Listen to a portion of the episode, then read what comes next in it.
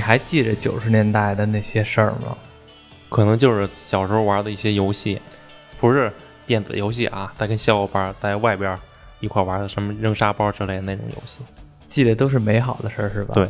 但是我好像我记得大部分也都是美好的事儿，就是咱们小时候的经历。但是可能印象中有一些那阵儿的生活状态啊比较乱的情况，稍微也记着一些。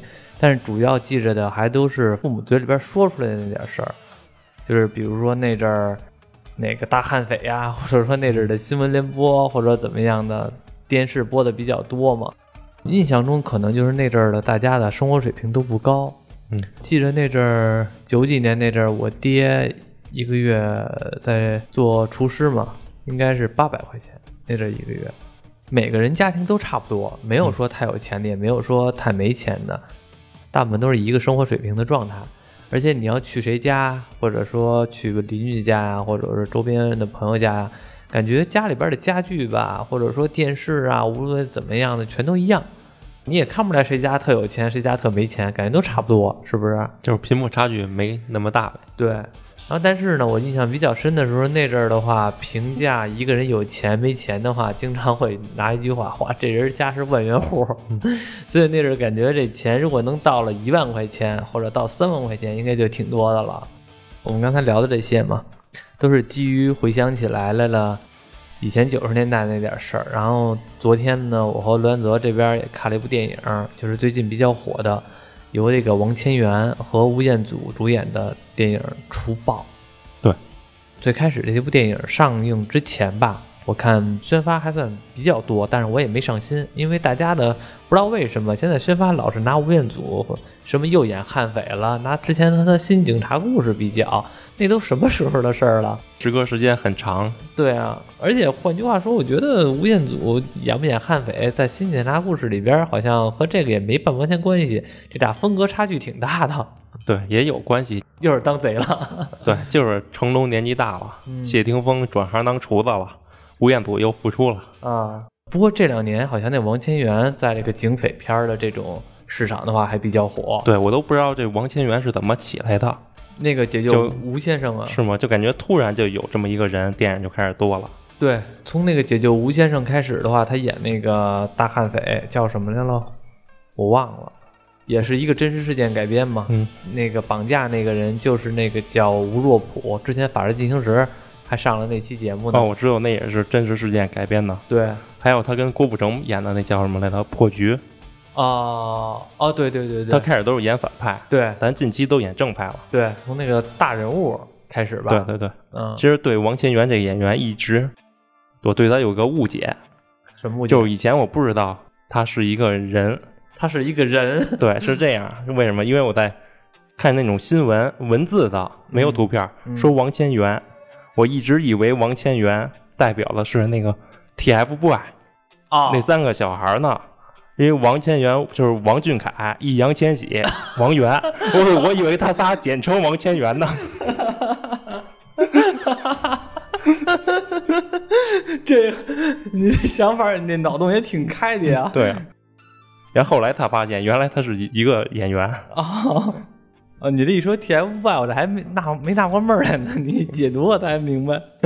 行，反正是王千源这部电影，我觉得演的挺好的，而且是我不知道为什么啊，这部电影豆瓣评分我觉得偏低了。我一看六点五，好像是六点六吧，我觉得很中肯了，很我觉得也就这分了，是吗？对，你记着咱俩出来的时候，我还问你，我觉得怎么样？你觉得一般吧？我说我觉得挺好的啊。对，我觉得就普普通通、很正常的那种吧。我觉得挺好的，因为我看的时候有一种什么感觉呢？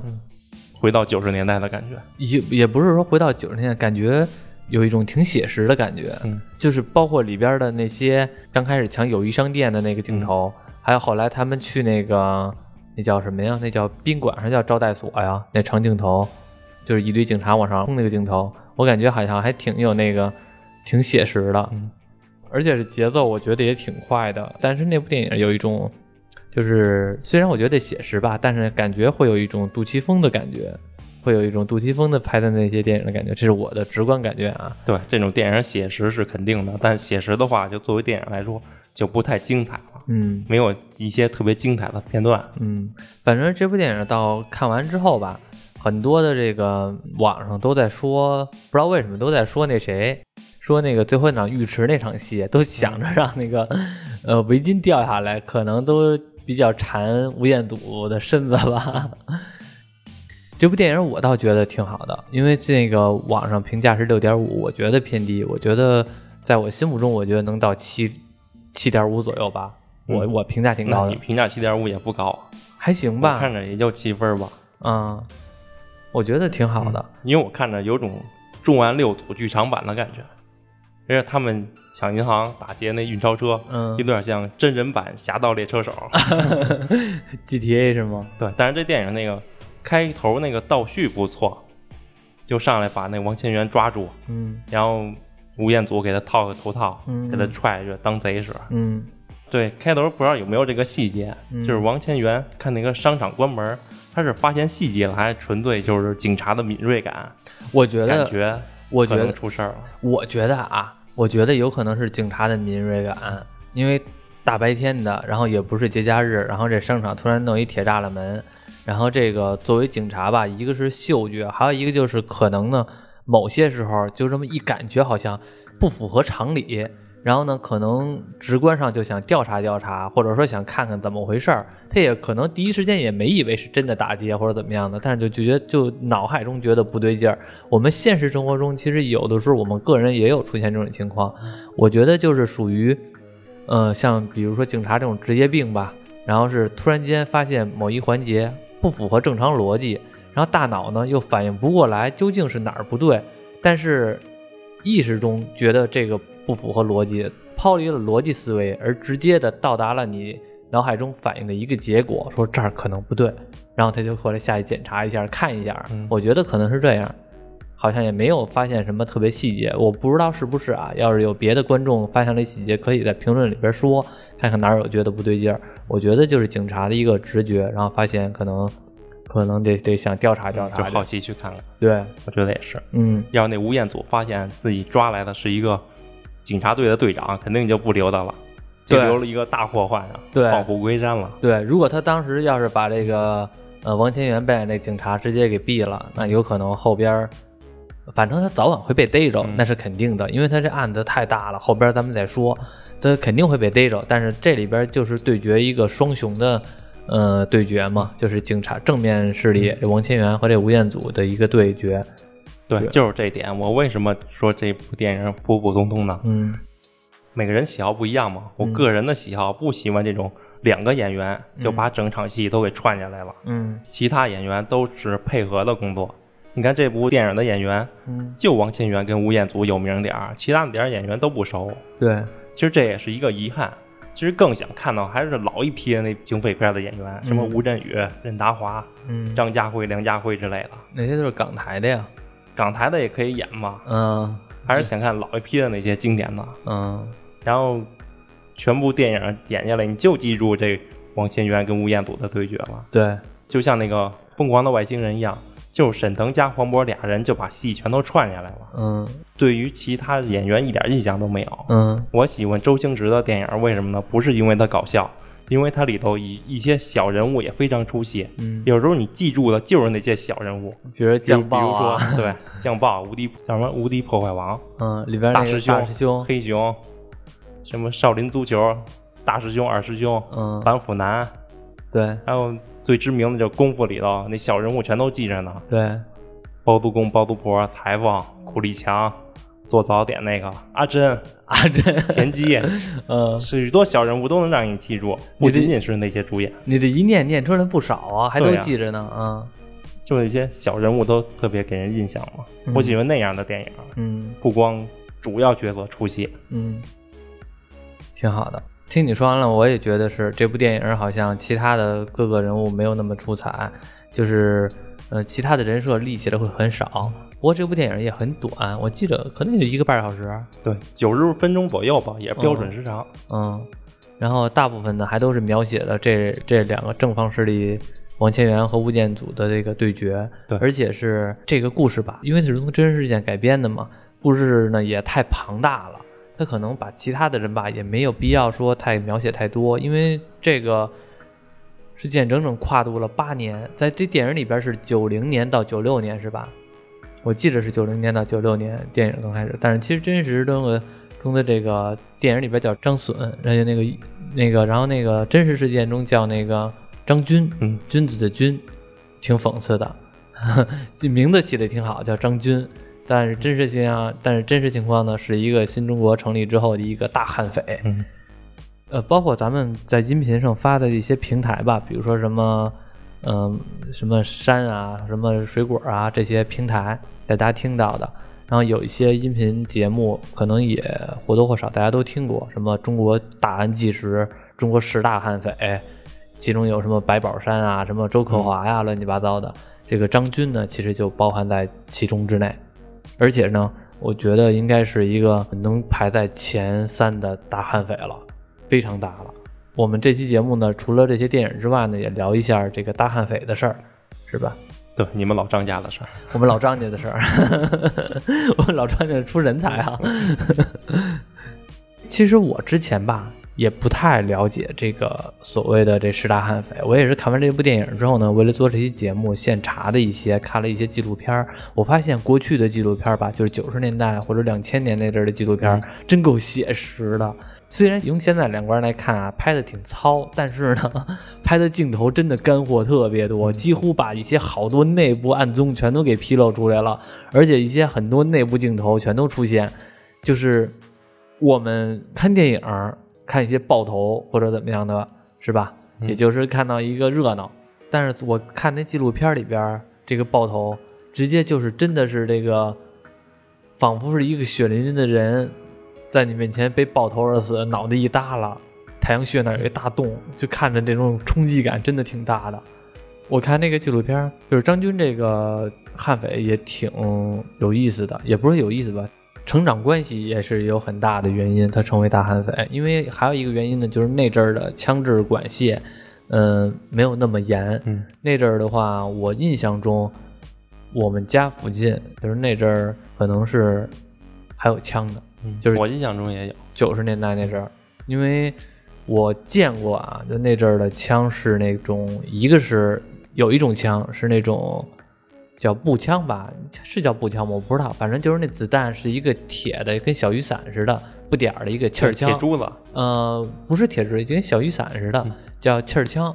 就是呢，一打能打到什么地步呢？我从这儿，比如我从这儿开始打，打前边十米左右，一激发，然后那个直接的能把那个那个小雨伞似的能给打扁了。是散弹的吧？不是散弹的，就是步枪。但是我也见过散弹的。我我没见过散弹的枪啊，但是我见过散弹的子弹，而且是见过大概有十几发吧，那个的那叫猎枪的那个子弹，然后还有那步枪的那个子弹，就是家附近里边这有的人家呢会有那种东西，我不知道你家那边也，你小时候也是见过这种东西吧？我没见过，但印象中说有谁谁谁有，还打鸟屎。对，那阵的时候管制。好像那阵其实已经禁枪了，但是呢，作为普通老百姓家呢，尤其是我们家这边属于比较偏的地方，管的好像没有那么特别严。但是你也不可能提着枪来回挨帮的溜达，是吧？也就跟家里边没事的时候打点瓶子，像你刚才说的打点鸟，也就是这种情况。所以说那阵儿的枪呢，没有现在想象的那么获取那么难。那阵儿九十年代的时候，大家生活水平都不高，然后呢，张军。这个人物是一个比较野蛮，又没读过什么书，高中的时候就辍学了。他的第一任妻子是怎么娶的呢？也没有什么彩礼、聘礼之类的，直接拿着刀架在他老丈杆子脖子上，说你必须得把闺女嫁给我，不然的话就弄死你。那阵儿他应该是十七岁还是十八岁？咱十七八岁那阵干嘛呢？他那阵十七八岁干拿刀架着老丈杆子脖子上，你想想，这就能说明这个人太。太狠了，太狠了！那那闺女乐意吗？那不乐闺女是不是强迫的呀？当时应该是强迫的，但是这个的话怎么说？最近不是有一句话吗？有一个这个 PUA 嘛，我估计后来也是被 PUA 了，然后就是慢慢的呢，也是忠心的跟着这个张军了。而且这个张军呢，我们看那些纪录片也能看出来，其实长得不是说很凶残的一个形象，小平头。那阵儿的话，大家都是平头。那个寸头没有什么特种各样的发型，也没有染发的，但是能看出来脸型长得方方正正的，人高马大的，应该算是一个比较标志的，不能说特别，不能说用现在眼光不能说特别帅，但是至少是比较标志的一个男的。所以说呢，还是有一定个人魅力的，而且呢，情商高，追女孩呢也下本儿，毕竟也有钱嘛，也毕竟抢了好多大案，有钱，追女孩也下本儿。然后呢，养了五个情妇，其中包括他这个最开始这个妻子，然后之后呢又有四个媳妇儿，这媳妇儿呢全都还领了结婚证呢。因为那阵儿的话也没什么联网，你记着吗？那阵儿咱们父母那代的身份证就是一纸，嗯，一纸上面塑封了一下，那就是身份证。其实里边也没有任何芯片，也没有什么防伪，有一些防伪，但是现在以现在的眼光来看的话，做假也挺好做的。那阵儿就是那阵儿的身份证，连媳妇儿带情妇一共有五个，最小的一个二十二岁，最大的一个比他自个儿大十八岁，但是比他大十八岁这个女的呢，其他的原因来让他作为自己的情妇，嗯，后边咱们再说。张军这个悍匪呢，之前就。抢了很多案子，我们看到的是从友谊商店这个案子刚开始。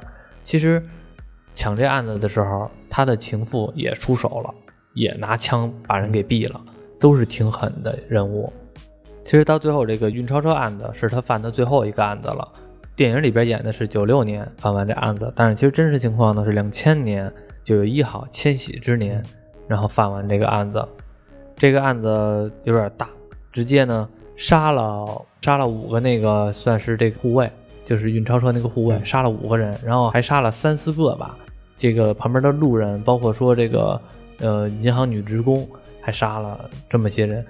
等于说这个张军从开始作案到最后作案到他最后一个案子，整个时间跨度了八年。他从九一年开始犯的案，跨度了八年，杀死和重伤了至少五十个人，然后跨越了八年。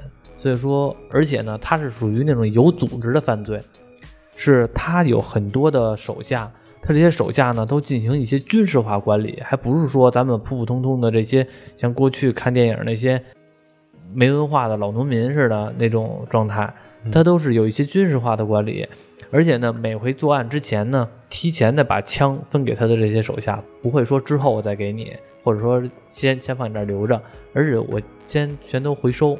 然后呢，定期呢，咱们还会组织一些演习，拿实弹演习，临作案之前再把枪给你们。所以这就是为什么在那个电影中，那个长镜头捉他那两个手下的时候，然后那两个手下呢没有枪，直接就跑，最后呢从楼上跳下来，因为他们两个没有什么反抗能力，就没给他们武器呢。对，而且电影里也有他们彩排的桥段，对。他们每次作案也得提前彩排，对，还都是挺狠的。中国的有有几个悍匪，像比如说白宝山啊、张军啊，经常被人们提起来。但是张军和白宝山不太一样，白宝山呢是属于独狼性质的，就是他是属于那种嗯比较偏激，然后呢没有什么仨亲的俩热的没有，就是自己犯案、自己拿枪、自己抢劫，他是属于这种状态。但是张军不是，张军属于有组织的犯罪，像比如说那纪录片里边曾经就演过，张军最开始的时候想去那哪儿。嗯，没钱挣，去哪儿呢？去云南，想靠贩毒。去云南有两个目的，一个是贩毒，一个是买枪。但是贩毒呢，可能没有找到这个门路，因为毕竟没有敲门砖，然后等于没贩毒成功。但是买到枪了，买到枪了，回来之后觉得什么来钱快啊？那就抢劫来钱快，就开始走上了抢劫的道路。而且去了一个不同的城市，像那个电影里边是去，嗯，我记得好像去武汉吧，忘了是哪个案子了。他去武汉。为什么说他有一个大十八岁的情妇呢？因为他去武汉之后呢，想的是啊，最近查的比较严，因为他的很多的案子呢已经被知道了，警察呢已经开始封锁各大的地区，然后呢尽量的把这个范围网呢给扩大，挨家挨户来盘查。那他呢就想，我到这个武汉这个城市，那我作为一个外地人的话，我很容易成为盘查目标。那他第一件事先去了婚姻介绍所，跟人说啊，我想找个媳妇儿。没什么要求，只有一个要求，就是本地人。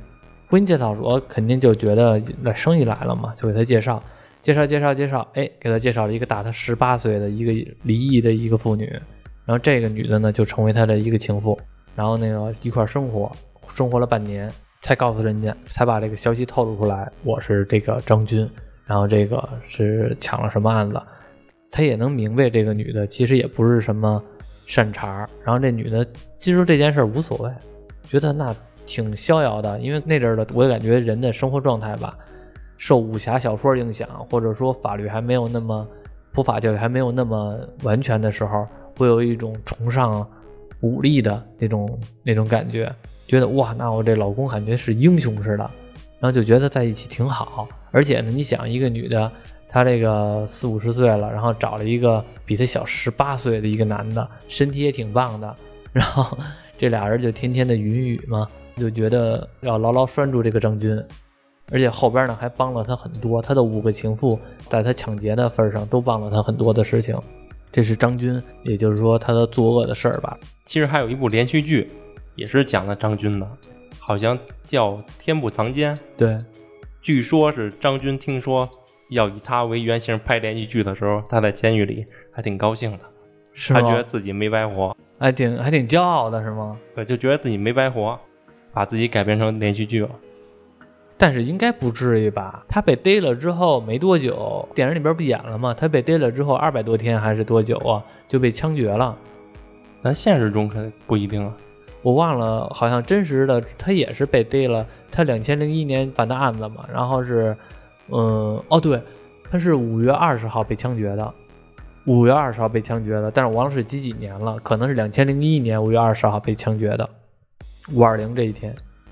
反正这部电影作为咱们内地九十九十年代为背景去拍的警匪片，就挺不容易的了。嗯，感觉最近这种题材以咱们内地为背景好像不多，大部分都是以香港，对，或者就国际的，像什么湄公河行动，嗯，那种国际的，这种咱们自己小范围的这种警匪片还是少。嗯，之前我看这个纪录片吧，有很多的镜头都挺讽刺的。其实，在这个原型的故事里边呢，我觉得真的是现实往往比电影更加有意思。嗯，在这个真实中啊，逮到这个张军的这个警察，或者说不算逮到他吧，这个刑侦这个队长叫文强。嗯，这个文强也是有点神叨的，也是有点意思。文强呢，是因为逮到张军这个案子，一下名声大噪，成为了人民的英雄。然后呢？十年的时间平步青云，直接呢成为这个重庆的这个俨然的一个土皇帝。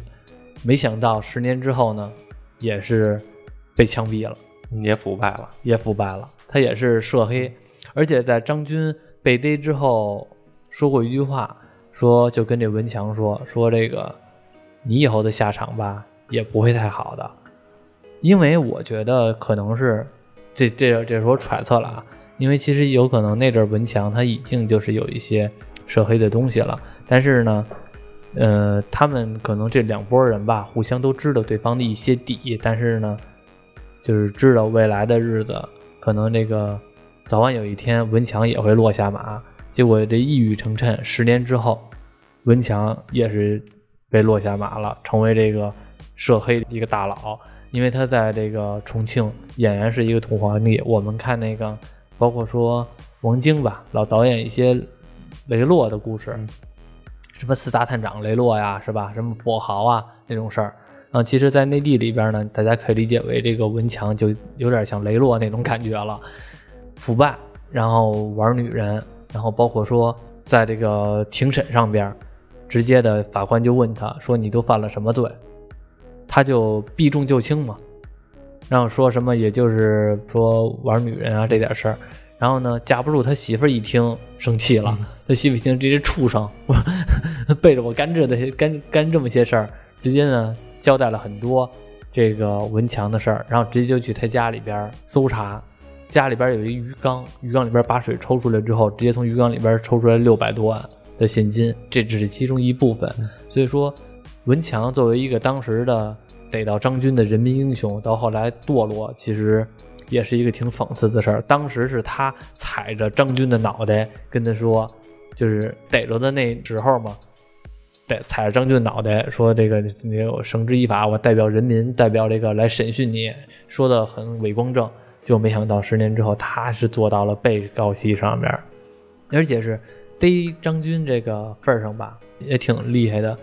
张军曾经说过，说这个我只有两种死法，一种死法呢是和警察对峙当中枪战而亡，另外一种死法就是我引弹自尽，就是没有第三种死法了，不可能再有警察能逮着我或者怎么样的。结果后来那个逮那个张军的时候，因为有记者嘛，记者跟着一块儿，警察去逮的，然后能看得出来，最后的时候张军子弹都上了膛了，就是随时准备自杀，但是就差了一秒钟左右，没有开枪成功，然后被逮了。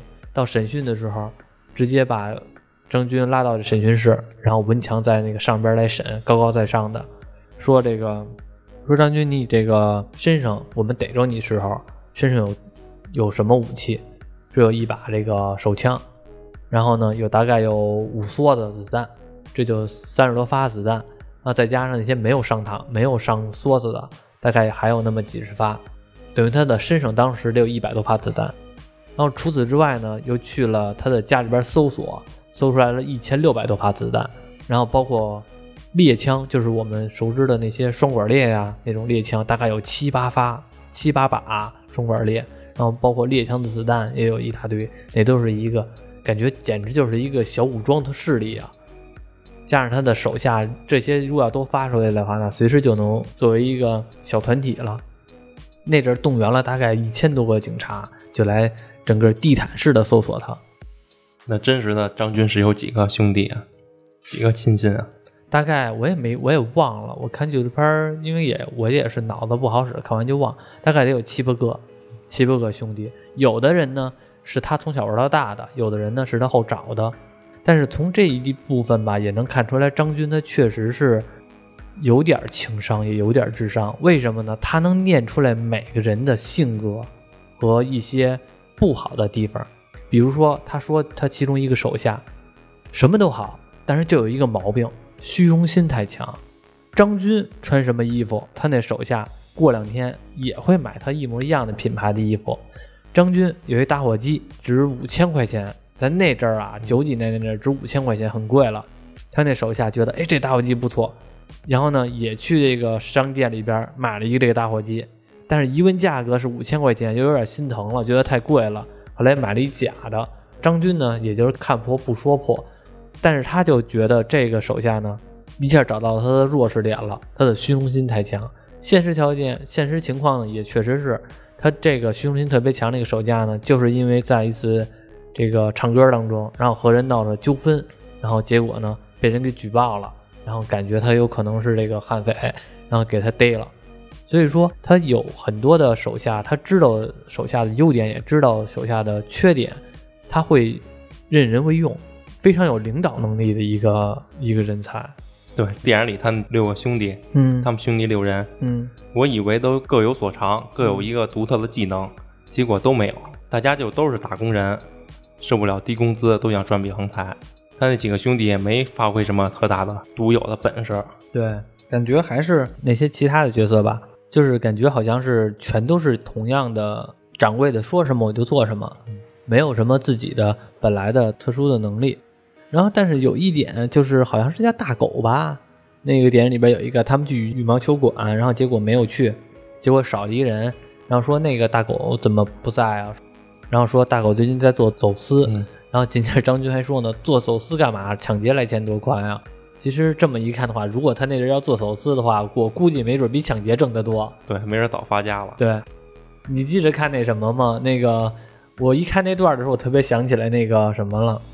之前看那个杜琪峰拍那《树大招风》，里边那个任贤齐扮演那个悍匪叫叶继欢，对他后边不就走私了吗？对，他是本来是抢劫的，后来觉得抢劫不行，太危险，刀口舔血，脑袋拴到裤腰带上边，然后呢挣的也不多，最后呢，因为你挣你抢完了黄金之后，你抢完了黄金珠宝之后，你没法立刻变现，你得找人销赃，而你销赃的话呢，还被人起一手。骑的还挺多的，肯定得折价呀。对啊，折的还挺多的。然后所以呢，就觉得抢劫不值当的，我拿天天的玩命来抢了这么多钱，结果大头还被人给切了，这也不太合适。然后就搞走私去了，搞走私然后老受欺负。然后最后结果不行，回来我还接着抢，结果抢第一回就那个上道了，就被逮着了。然后这里边是什么呢？这里边是这个张军觉得走私没劲，不过瘾，还是想抢劫，这俩是完全不一样的。啊，就是他们抢银行那桥段，拿绳子把那四个保险柜给它绑起来，然后转转转转转，把那嗯保险柜那门给转开了。你知道我看那会儿感觉什么吗？这质量也太不好了。我觉得也是，那是什么保险柜啊？什么皮子呀？对你别跟我说什么，就是我知道它肯定会有一些物理原理，什么动滑轮、定滑轮，其实我也忘了是什么了。但是我知道它这一套逻辑其实是能有一种省力的杠杆式的这种状态，但是也不能说保险柜就拿绳子，就它再省力，它也不能拿保险柜拿绳子就能给蹬开吧？哪怕是九十年代的保险柜呢？对啊，那九十年代保险柜它也是保险柜啊，那它那点质量真的那么差？这我真不知道。不过那阵儿能看出来，那阵儿的监控设施确实是少。只要是那阵儿监控设施像现在似的那么多，那肯定不会说逮不着张军。对，你看他们抢劫都特别明目张胆，嗯，都进了银行里头再戴头套，对啊？对都不是在外边准备好了进去，嗯进里头戴套枪戴头套。对。所以我看这个就像真人版《侠盗猎车手》。其实我觉得大家要是说看这电影有必要的话呢，可以考虑看完了之后，包括说我们这个音频节目里边其他的一些大案纪实，或者说看一些纪录片儿，我觉得可能会对这个人物了解的更多。对，不过据说吴彦祖这个原型不仅仅是这个张军，嗯，是他不是有许多案件的吗？他是把许多案件集合在一起，全都放在吴彦祖的身上了，哦，因为他不是一般的吴彦祖，他不是一般的吴彦祖他，是古尔丹彦祖。我以为我以为你是说一般的问我还没纳过闷儿来是什么呢？他是扮，不演过古尔丹吗？嗯你看这部电影就是王千源跟吴彦祖的对决嘛，都是他俩领队。可惜吴彦祖的部下还是少啊，就那段儿抓吴彦祖的时候，那吴王千源在那儿拿着对讲机跟那儿到处指挥，嗯那是看着有点紧张感，嗯看着真是运筹帷幄呀，就嗯包围吴彦祖。嗯，王千源确实还是太敏锐了，吃个面条都能发现，哎呀，我只有他们在哪儿观察，就是那个高塔。对，你能感觉出来那阵儿为什么犯罪那么高呢？因为就是说，一个犯罪成本低，然后呢，那个大家生活水平呢也都不那么高，而且这枪支管械也比较松，所以说那阵儿这个铤而走险的人呢就多。你像那阵儿的悍匪全都出现在那阵儿，现在好像犯这些悍匪就少了很多了，也有可能有，但是没报啊。但是我感觉大部分来说，治安要比那阵儿要好太多太多了。什么时候看小视频来了？说那那个年代，说每天平均就有四至五起对，这种案件。对，不说别的，你记着吗？九十年代那阵儿的时候禁摩，禁摩令，就是禁禁止摩托车，嗨，我以为是海贼王屠魔令呢。禁魔禁魔令出现，为什么出现禁魔令啊？就是因为那阵儿的时候，摩托车飞贼太多了。光说抢劫案或者说什么这种案件四五起，摩托车抢劫的那阵儿更多。咱们在这个北京还稍微好一些，但是呢，我记得那阵儿像家里边儿附近有一些邻居啊，开出租车的那些人，哎，你父亲不是开过出租车吗？对，啊，对吧？然后我记得那阵儿是开出租车，出租车司机大部分呢就是说车里边都有一些防身的武器，什么刀啊，什么棍子呀、什么这种的，就是因为怕有抢车的，因为挺多的那阵儿的时候，我们经常听到一些消息，谁谁谁被抢了，然后或者说那个车没了，是吧？现在就没有了，一个是出租车也多了，大家也觉得这不值钱了，你抢了也没用，是吧？你开出租车来班呢，你想销赃也没地儿销去。对，所以说还是科技是推进社会安置的一个重要手段。嗯，现在小偷偷钱都不好偷了，现在都不装现金了。现在也没有小偷了，你发现了吗？现在的时候，就是我记得头几年，头四五年前吧，小偷一到年底的时候还挺多。现在其实也有啊，只不过就比那阵儿少多了。因为现在小偷也没得可偷了，偷半天偷一手机，因为你钱都在手机里呢。对啊，偷半天的手机，然后你还不知道密码，你还使不了。手机还都定位，对，手机还能定位，而且现在一手机的话，你也不值钱。你说你偷一最新款的 iPhone，你也卖不了多少钱，而且人还能给你锁了，对吧？没错。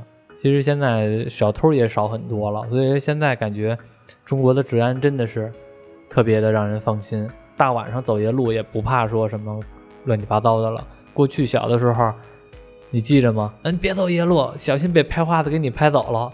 那可不一定，那就现在还是能少走夜路，还是少走夜路？嗯，现在不还是经常有夜跑的女孩出事儿吗？对还是有。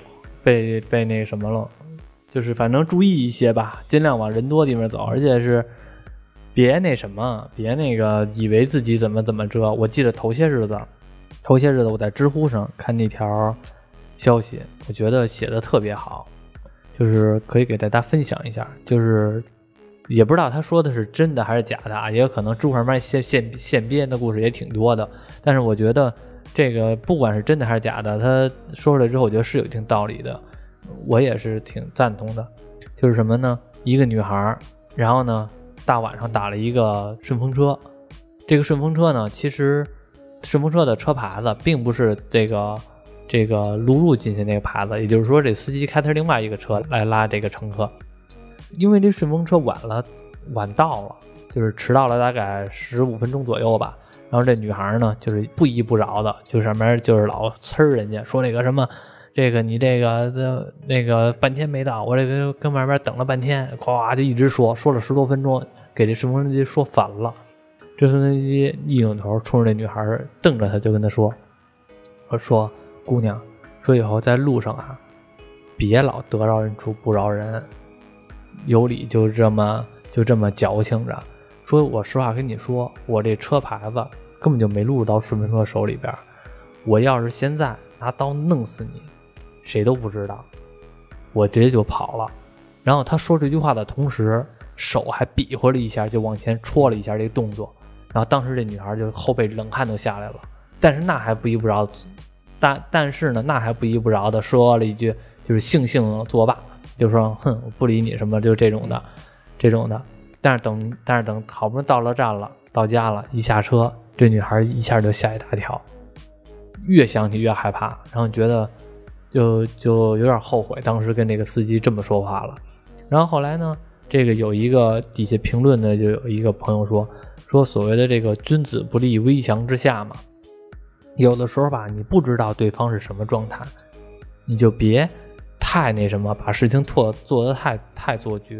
假如说他真的是像他说的这种情况的话，他你某一句话戳到他痛点了，戳到他小，戳到戳伤害他了，让他真的做一些冲动的事儿，你哭都没地方哭去。对，尤其是这种服务业吧，你就对人宽容一点。对，尤其是服务业，谁愿意生下来伺候人去呀？嗯谁愿意天天伺候人呀？嗯，就是这种服务业，就是对人宽容一点。对。然后我觉得，自从我觉得看完这电影《除暴》吧，虽然说刚才说那事儿和这电影没什么关系，但是我觉得这电影《除暴》给我看完了之后呢，最直观的感觉还是说现在安全很多。然后里边这个王千源这个演员，我觉得可能这几年他算起来了。之前的时候，包括警匪片的几个吴先生啊、大人物啊，他好像现在的评价都特别高，就是随时都有可能都特别高。嗯，但是这电影还是有一个桥段我不太喜欢，哪个桥段？可能还是弄得不太好。嗯就是那个吴彦祖抢运钞车的时候，嗯不有那个银行那叫什么收银员那，他也不是收银员，就是装钱的那个嗯那个女士嗯和那个运钞车押运那个小伙子，嗯不俩人要约会吗？嗯，结果下一秒那小伙子就被吴彦祖了。那他们给杀了，嗯就是太强行刻意去煽情了，前面一点铺垫都没有，甚至于你开头前半段你先来一段说那小伙子跟那小姑娘或者谁谁谁是新来的，嗯那上年纪的人给介绍一下，说这是我们这儿新来的小伙子，嗯还单身的，你们这儿这小姑娘是不是单身？怎么着？嗯撮合一下，俩人一看挺害羞的，然后那么意思一样，后边过段时间再来这一段嗯，就会更好一些。我觉得倒还好吧。直接就那么快，俩人俩分钟都没有，梆梆梆，整个人打死了，太刻意了。嗯，反正是那个什么那段就抢运钞车那段，我觉得是挺精彩的，尤其是那个谁，那个里边还有一段，我觉得让我觉得看起来真的是让我觉得汗毛直立的，就是我觉得看我我作为观众来说，我看起来都害怕的，就是那小孩儿啊，拿那个抽那陀螺，然后抽到那个吴彦祖演那个张隼的脚底下，然后结果呢，张隼说这个不好玩，我给你好玩的，给他一手雷。我操！我看那段的时候，我当时就害怕，这孩子要拿那手雷，要是万一给拉弦儿了，那这造成的后果真的是不堪想象啊！对呀、这张隼也不怕那小男孩当场拉线儿。我真的，我看我看我看那段的时候，我就觉得我这这个别的镜头，包括说枪战那些镜头吧，会让你直观的感觉到恐怖，或者说那个会让你直观的感觉到，就是说这个有枪战的这种子弹横飞的这种状态。但是给他手雷那一段呢，我就特别怕演着演着电影，突然间某一个地方爆炸了，那我第一反应就肯定是那小孩不小心把那手雷给拉着拉炸了。那段是我看着最害怕的。这里边张隼这个扮相吧，也是，岁月不饶人，嗯，你说我看起来有点像谁吗？你记着那个演《少林寺》里边那秃鹰吗？就是老演反派的对，那个，导演反派那个秃鹰啊，我我不知道为什么，我一看吴彦祖长得有点像他哦因为吴彦祖有一戏好像把眉毛剃了。啊，对，把眉毛剃了，然后那秃鹰也是没眉毛嘛，然后就感觉好像他俩有点像，脸型不像，长得也不像，不能因为光没眉毛就像了。反正也都是鹰钩鼻子呀，吴彦祖吴彦祖也是鹰钩鼻子呀，感觉有点像，我看起来有点像。这电影还有就是后期那段去那个吴彦祖老家逮捕他的时候，所有嗯三十多个浴室，嗯最后开始两个两个人要找那浴室。嗯我想这怎么找啊？那吴彦祖就算在浴室交易也没有时间，你也不可能二十四小时去找浴室，他也不可能二十四小时都在浴室。你要是白天去呢，他要没在那儿呢，难道你就不找这间浴室，这间浴室就白排除了吗？嗯，不能吧？其实这应该挺不好找的，但他还是怎么那么顺呀？就晚上就去那儿就碰见了。可能就是，我觉得倒还好吧。我觉得那，我觉得那警察说的这个挺有道理的，就是，嗯，也是你刚才说的没错。然后我觉得这个警察也是说的挺有道理的，就是无论说科技再怎么发达，或者说怎么怎么样，现在呢，虽然是我们破案简单多了，比过去那阵九十年代那阵简单多了。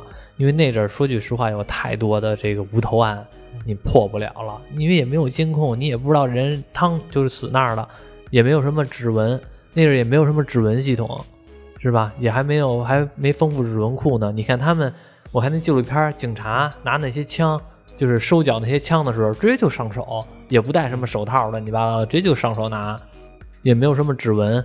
然后那个找那个浴室，找那个浴池那一段儿，就是像那警察说的，就是挨家挨户搜，就是咬死不放，就一直盯着这个，就把这案子时时刻刻拴在这拴山鹤心里边，一直就找他，最后呢，总有一天能找着。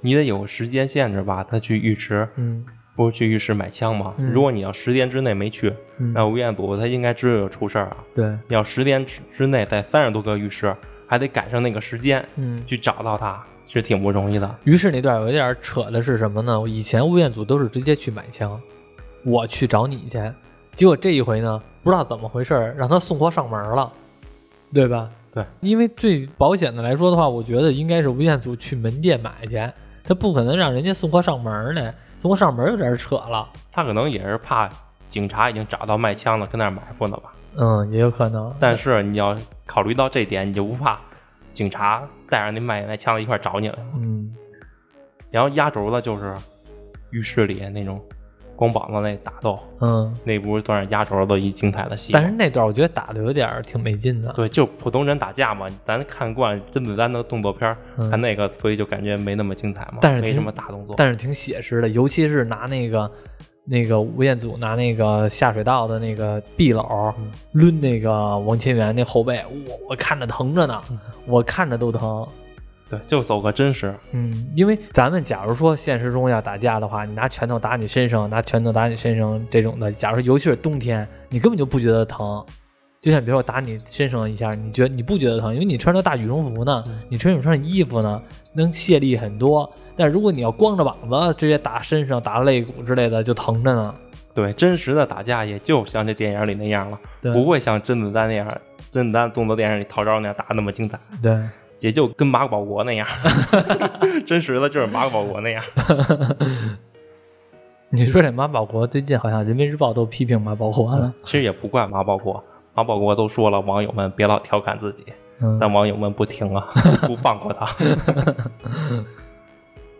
然后就是最后结尾，那个吴彦祖被押往刑场枪决的那个画面，那都是普遍受到好评的，说吴彦祖演出了那种绝望的紧张感。最后的时候，你看，你看有一个细节了吗？就是最后去浴室那一段的时候，其实那个谁，那个王千源作为警察，他直接的去了浴室的前台，因为是那个他妈嘛，是那个嗯、吴彦祖他妈在那个前台那儿嘛，然后他说我找这谁谁谁，其实他妈已经意识到了这个应该就是警察了。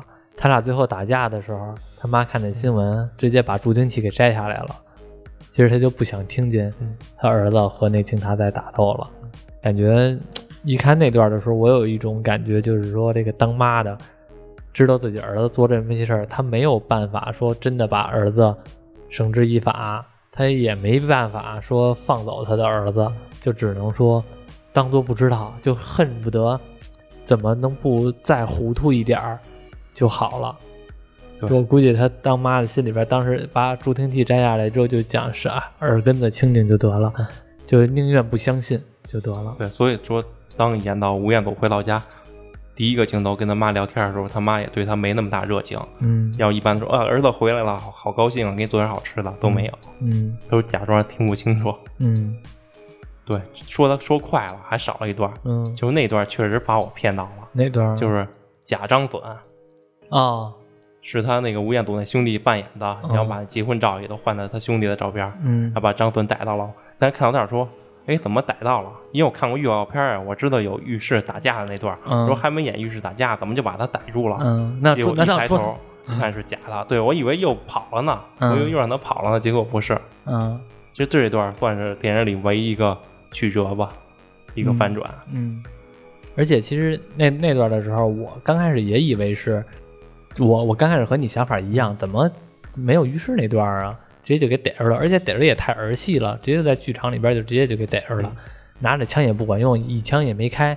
然后我也觉得挺诧异，而且我觉得为什么张隼直接的，嗯、这么容易就被逮，我也有点纳闷。后来的时候，你看那个，嗯、他那娟子那媳妇儿嗯啊、我觉得这里边这整部电影里边吧，没有把这个张隼和他那几个情妇的所有媳妇都演出来，只演出来这一娟子来，就是给他生儿子这个，生了俩儿子，一个叫张潇，一个叫张雄。我觉得张潇这名字，呃，不知道是哥哥还是弟弟啊，还可以。张雄这名字有点背姓，因为会觉得好像是有点熊这名字。不说真实的那张军俩儿子，就一个叫潇潇，一个叫熊熊。对啊，就是一个叫张潇，一个叫一个叫张雄，只不过张潇这名字还行，张雄这名字有点儿有点儿有点儿怪。这名字就看出他的野心，对自己的称谓了，对想当一代枭雄。对，但是他是杀人啊，他还不是那种像过去的人吧，就是说九十年代那个人吧，大家可能受武侠小说影响啊，或者说打打杀杀影响，社会治安影响吧，会觉得会有的时候三观很容易跑歪。就这个张军，就是这个进了监狱之后，还有大学生给他写爱慕之信呢，就觉得我太喜欢你了，我太崇拜你了，我甚至就是想给你生猴子那种感觉。然后呢，弄得警察都很尴尬，就觉觉得怎么会呢？就是这么一个杀人犯，然后杀人恶魔，结果还会有这么多人喜欢他。所以说那阵儿的时候，那种文化吧，也觉得有以现在来说的话，大家肯定不会不会有这种想法的，可能也有，我估计有的人也有。现在我们有时候看弹幕还会觉得啊，有的弹幕人还会说，真是英雄，啊英屁熊，他杀的是无辜的人，他也没劫富济贫。他要说劫富了，把这个钱济贫了，那还行。人家是他妈劫完富之后把这钱，人家把这钱之后自个儿嫖去了，自个儿抽去了，是吧？跟你有什么关系啊？我也会崇拜这种反派，但我崇拜是我不会成为这样的人。嗯看，我看那些动画片，我说我喜欢看都是那些反派，嗯比如说我喜欢贝吉塔，嗯我看《美少女战士》，我喜欢的是那个反派四天王，嗯我都觉得那些反派更有魅力，因为我自己不会成为那样的人，嗯所以我就向往那样。嗯。然后他这里边有的人还真的想成为那样的人，你说这个警匪片儿，这个题材，这个定义，一部电影怎么定义是警匪片啊？有警察有匪徒就可以叫警匪片吗？我觉得不是吧？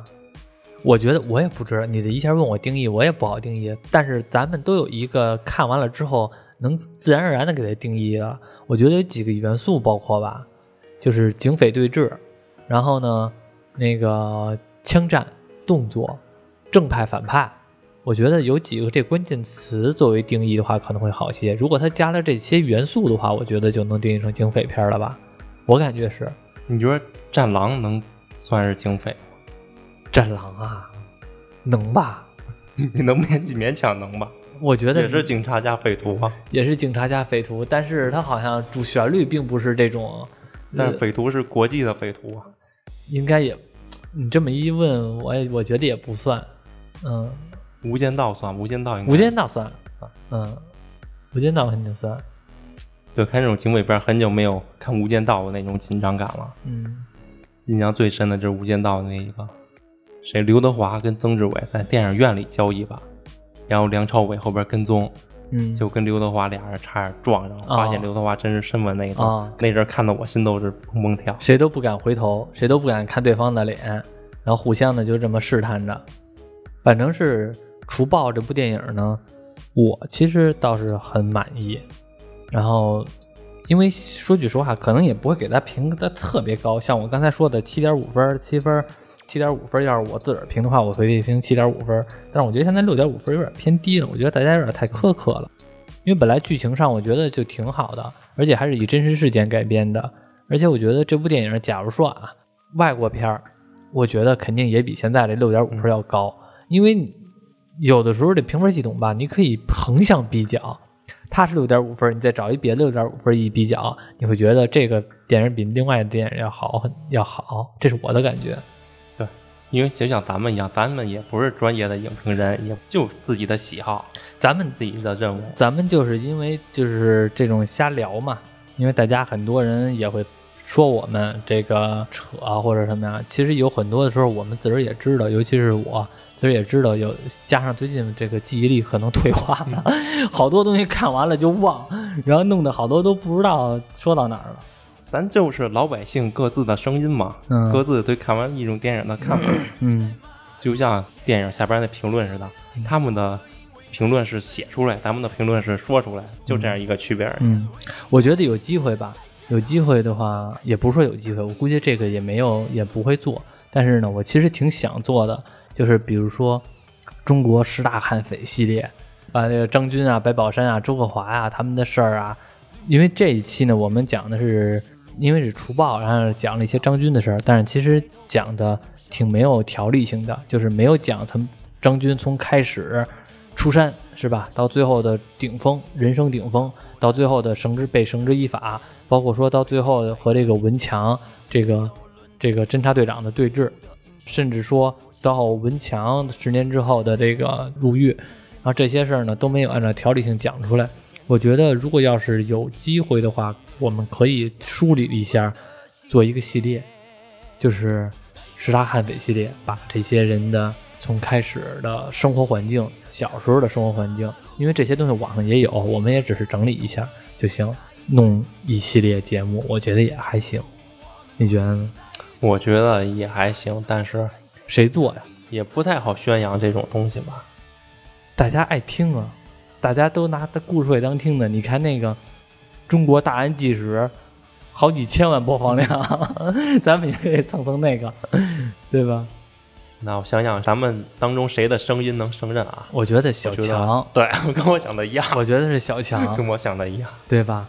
小强适合讲这种什么对，他也声音挺适合的。对，然后讲什么杀人放火呀，然后或者说这种故事，他应该比较适合。但是小强最近这个喜得千金，然后这个没时间跟我们录节目了。等以后吧，以后有时间的时候，我看看年底的时候跟他提一嘴，然后看什么时候可以录录，录一下十大悍匪记录。邀请我们吃碗面，推理排查、见证分析不是重点，刀枪不入的英雄只是引入经典。黑暗中光明不见，保持明样才是关键，那一分钱的背面才是一切的起点。要死不放的信念，